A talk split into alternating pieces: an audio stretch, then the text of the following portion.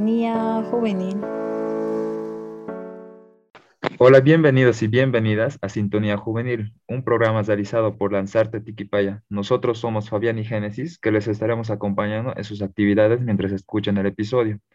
Hoy tenemos el agrado de presentar a un invitado muy especial. Él es Marcelo Galarza, defensor de derechos humanos, coordinador del consorcio Cuerpo y Ciudadanía Cochabamba, facilitador de talleres de masculinidades del CISTAC con los modelos de edu entretenimiento solo par machos y hombres, eh, también aplicado al modelo de Edo Entretenimiento para jugar para niños y niñas de 4 a 7 años. Bienvenido Marcelo, ¿cómo estás? Es un gusto tenerte aquí. Muchas gracias eh, Fabián, buen día a todos, todas, también a Génesis, un, un saludo y a toda la gente que nos está escuchando. Buenos días Marcelo, gracias por acompañarnos en este episodio. Quisiera que nos comentes cómo empiezan a construir las nuevas masculinidades ¿Y por qué es importante formar nuevas masculinidades? Bueno, en primera instancia, eh, no utilizamos el término nuevas masculinidades. ¿Por qué razón? Porque eh, no creemos que hay algo nuevo en desmedro de lo viejo. O sea, me explico. Nosotros hablamos de masculinidades alternativas, masculinidades innovadoras, renovadoras, masculinidades que están ahí, pero que nosotros los hombres necesitamos reconocerlas, fortalecerlas, alimentarlas. Son alternativas. No existe una masculinidad que se va a desechar y otra que se va a implantar. La idea es evitar cualquier estereotipo al cual debamos seguir para que cada, cada hombre sea libre de construir su propia masculinidad. Eh, gracias, Marcelo, ¿no? por, por, esa, por ese dato. Pero, eh, bueno, en la sociedad eh, tengo entendido que sí, no tienen esa, esa comparación con las masculinidades. Y quisiera saber desde tu experiencia o cómo ves, ¿no? en los jóvenes o en los adultos, ¿Qué sería para ellos la masculinidad en la actualidad? O sea, ¿cómo lo ven ellos en la actualidad? Más que todo en los jóvenes, ¿no? Bien, sí.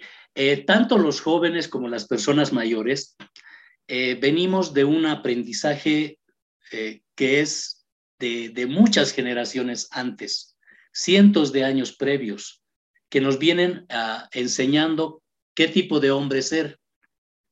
Nos enseñan una masculinidad.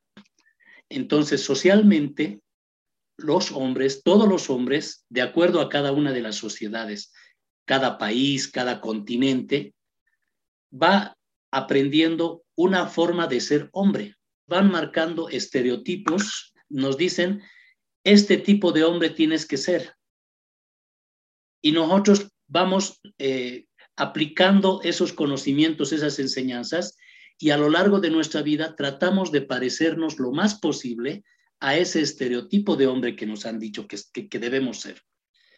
Pero lastimosamente, ahora, eh, en los últimos 50 años, 20 años tal vez, 30, los hombres comenzamos a cuestionar este modelo hegemónico de masculinidad seguir a un estereotipo para, para, para que podamos valorizarnos como hombres en esta sociedad.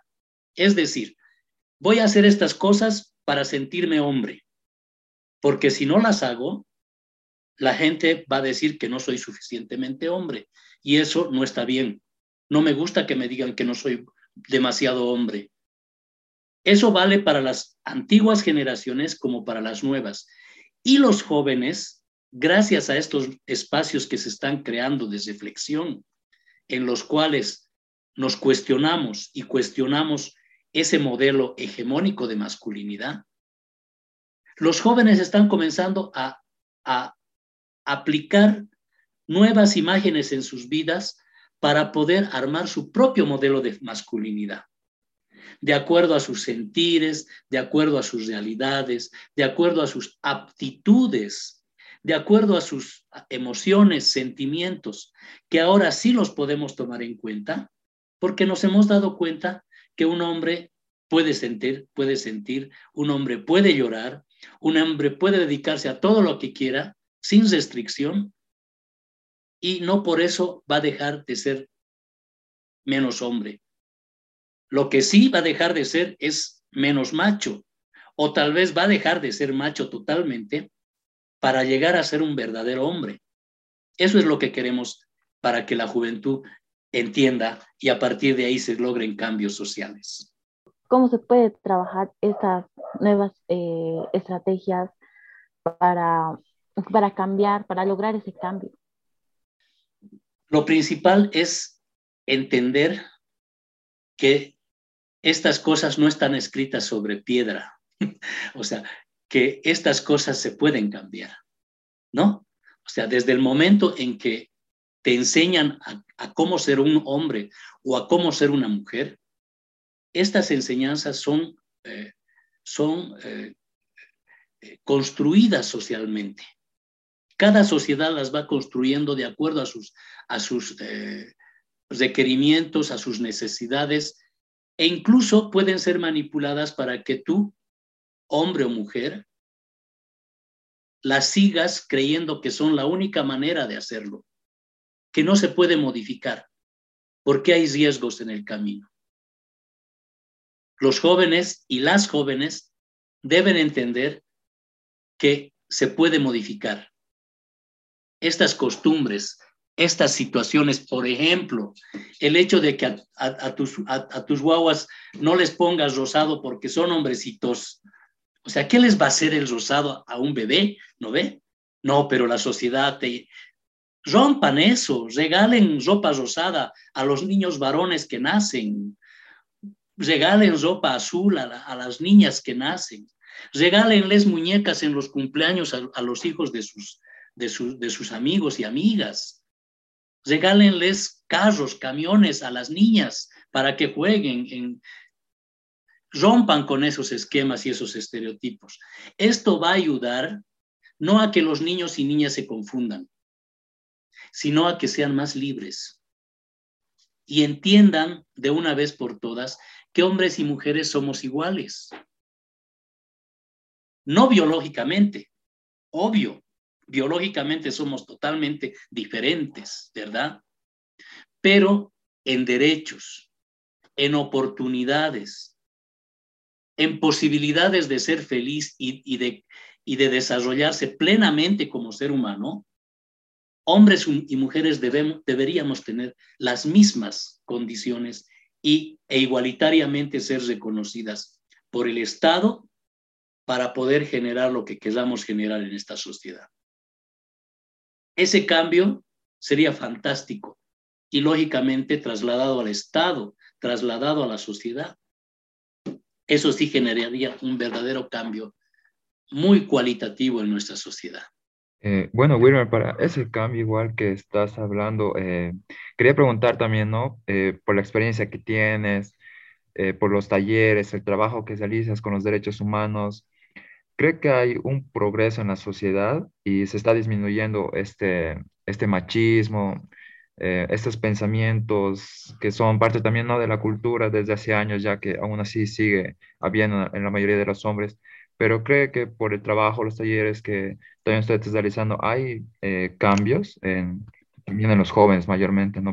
Y sí, sí, si no hubiera cambios, si no viera que esto está logrando algo, después de 26 años de trabajo en derechos humanos y aproximadamente unos 10 años en el trabajo en masculinidades, si no hubiera esos cambios sociales, no tendría esperanzas de continuar. Pero mis esperanzas están ahí y, están fortalecidas. ¿Por qué? Porque veo, veo personas de 80 años que me dicen, ¿y qué tiene que ser, que se, ¿Qué tiene que ver que sea una persona gay? ¿Por qué la discriminan? ¿Por qué, ¿Por qué a una mujer la tienen que violentar? ¿Por qué la tienen que matar? ¿Acaso los hombres somos dueños de las mujeres? Cuando escucho personas adultas mayores con estas expresiones y cuando escucho jóvenes que entienden de primer orden de que todos somos iguales, y que debemos seguir trabajando con la sociedad para que, para que esto y siga entrando en todos los espacios y los resquicios y los, los rincones sociales, ahí la esperanza me mueve porque yo veo cambios. No estamos igual que hace 10 años o hace 20 años. No estamos igual que, hace, que el siglo pasado cuando he comenzado mi activismo en derechos humanos. Ahora estamos en un mejor lugar, pero aún existen personas y existen grupos sociales que mantienen esos, esos pensamientos de violencia, de discriminación, y, todavía creen que, que, la violencia es manera de arreglar las cosas. Yo apuesto por una cultura para vivir en paz, donde la violencia no sea una opción, donde podamos hablar, donde podamos conversar, donde entendamos que no es necesario ganar siempre. Ganar es cuando negocias y las dos partes salen satisfechas, aunque no hayan logrado todo lo que quisieran lograr. Ahí todos ganamos porque nadie va a ganar 100%, ¿no ve? Obvio, si le das un golpe en la cabeza, vas a ganar 100% y vas a decir, tú me haces caso y me vas a obedecer y eso ya es, ya es algo que no debería estar en nuestra cabeza. Los nuevos tiempos son, son definitivamente los jóvenes tendrían que ir implantando estos espacios, estos espacios amplios de, de conversación, de diálogo, no de, de hacer que el machismo sea menos, eliminar el machismo, porque el machismo no puede ser menos, simplemente hay que eliminarlo, hay que trabajar duro para sacarlo de ahí, del medio, ¿verdad? Y lógicamente, eh, los jóvenes son el presente porque depende de ustedes que el cambio se mantenga. Y en las próximas generaciones se sostenga y se profundice. Tal vez algún consejo para padres, madres, hijos, en eh, sociedad en general, para seguir eh, apoyando este cambio, para fomentar más y fortalecer más este cambio tanto a los jóvenes que, como dices, son el presente. Pero sí, eh, yo recomendaría, yo sugeriría que, que abramos nuestra mente, como papás, como mamás. Hay, hay, hay papás, mamás de, de, de 30, de 40 años que ya tienen hijos como ustedes, que tienen 18, 20 años, ¿no? Ni qué decir de mi generación. Yo ya tengo 58 años, ya mi, mi generación está, está con nietos, ¿no ve? Entonces, no esperemos que los jóvenes hagan y lo hagan para el futuro. Papás, mamás, reflexionemos también nosotros para que nuestro presente sea mejor, sea más libre. Porque todas esas enseñanzas machistas, todas esas enseñanzas misóginas, sexistas, homofóbicas, nos están haciendo daño y seguramente están haciendo daño a alguien. El solo pensar como hombre que las mujeres son inferiores ya está haciendo daño a alguien. El simple pensamiento, porque de ese pensamiento van a surgir actitudes y van a surgir acciones.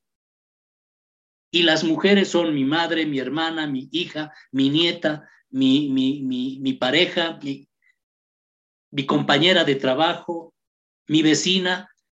Imagínate si yo pienso que la mujer es inferior. O sea, todas ellas están debajo de mí. No, ya ese, ese pensamiento es del siglo XX. Dejémoslo ahí. Comenzamos a, comencemos a construir una sociedad igualitaria. Y no es de los jóvenes, es de nosotros también. Es importante reflexionar, modificar nuestro pensamiento. ¿Para qué? para que a los jóvenes se les haga mucho más fácil seguir estas, estas líneas de pensamiento y estas conductas libres de violencia. No, eh, muy bonito, de verdad, lo que dices, Wilmer, y toda la información que nos compartiste, nos comentaste. Eh, la verdad, muchas gracias por tu tiempo, por la información igual que nos diste. Agradecemos mucho esto, la verdad. Muchas gracias, Wilmer. a ustedes por la invitación y cuando quieran estoy aquí para hablar con la gente, con ustedes, eh, así de una manera muy libre. Hasta pronto. Muchas gracias a todos los oyentes. Deseamos que hayan aprendido bastante. Asimismo, quédense atentos a la siguiente semana que estaremos con un nuevo episodio. Nos pueden seguir en nuestras redes sociales, Facebook, Instagram, TikTok, YouTube, como Lanzarte Tiquipaya. Hasta la próxima semana.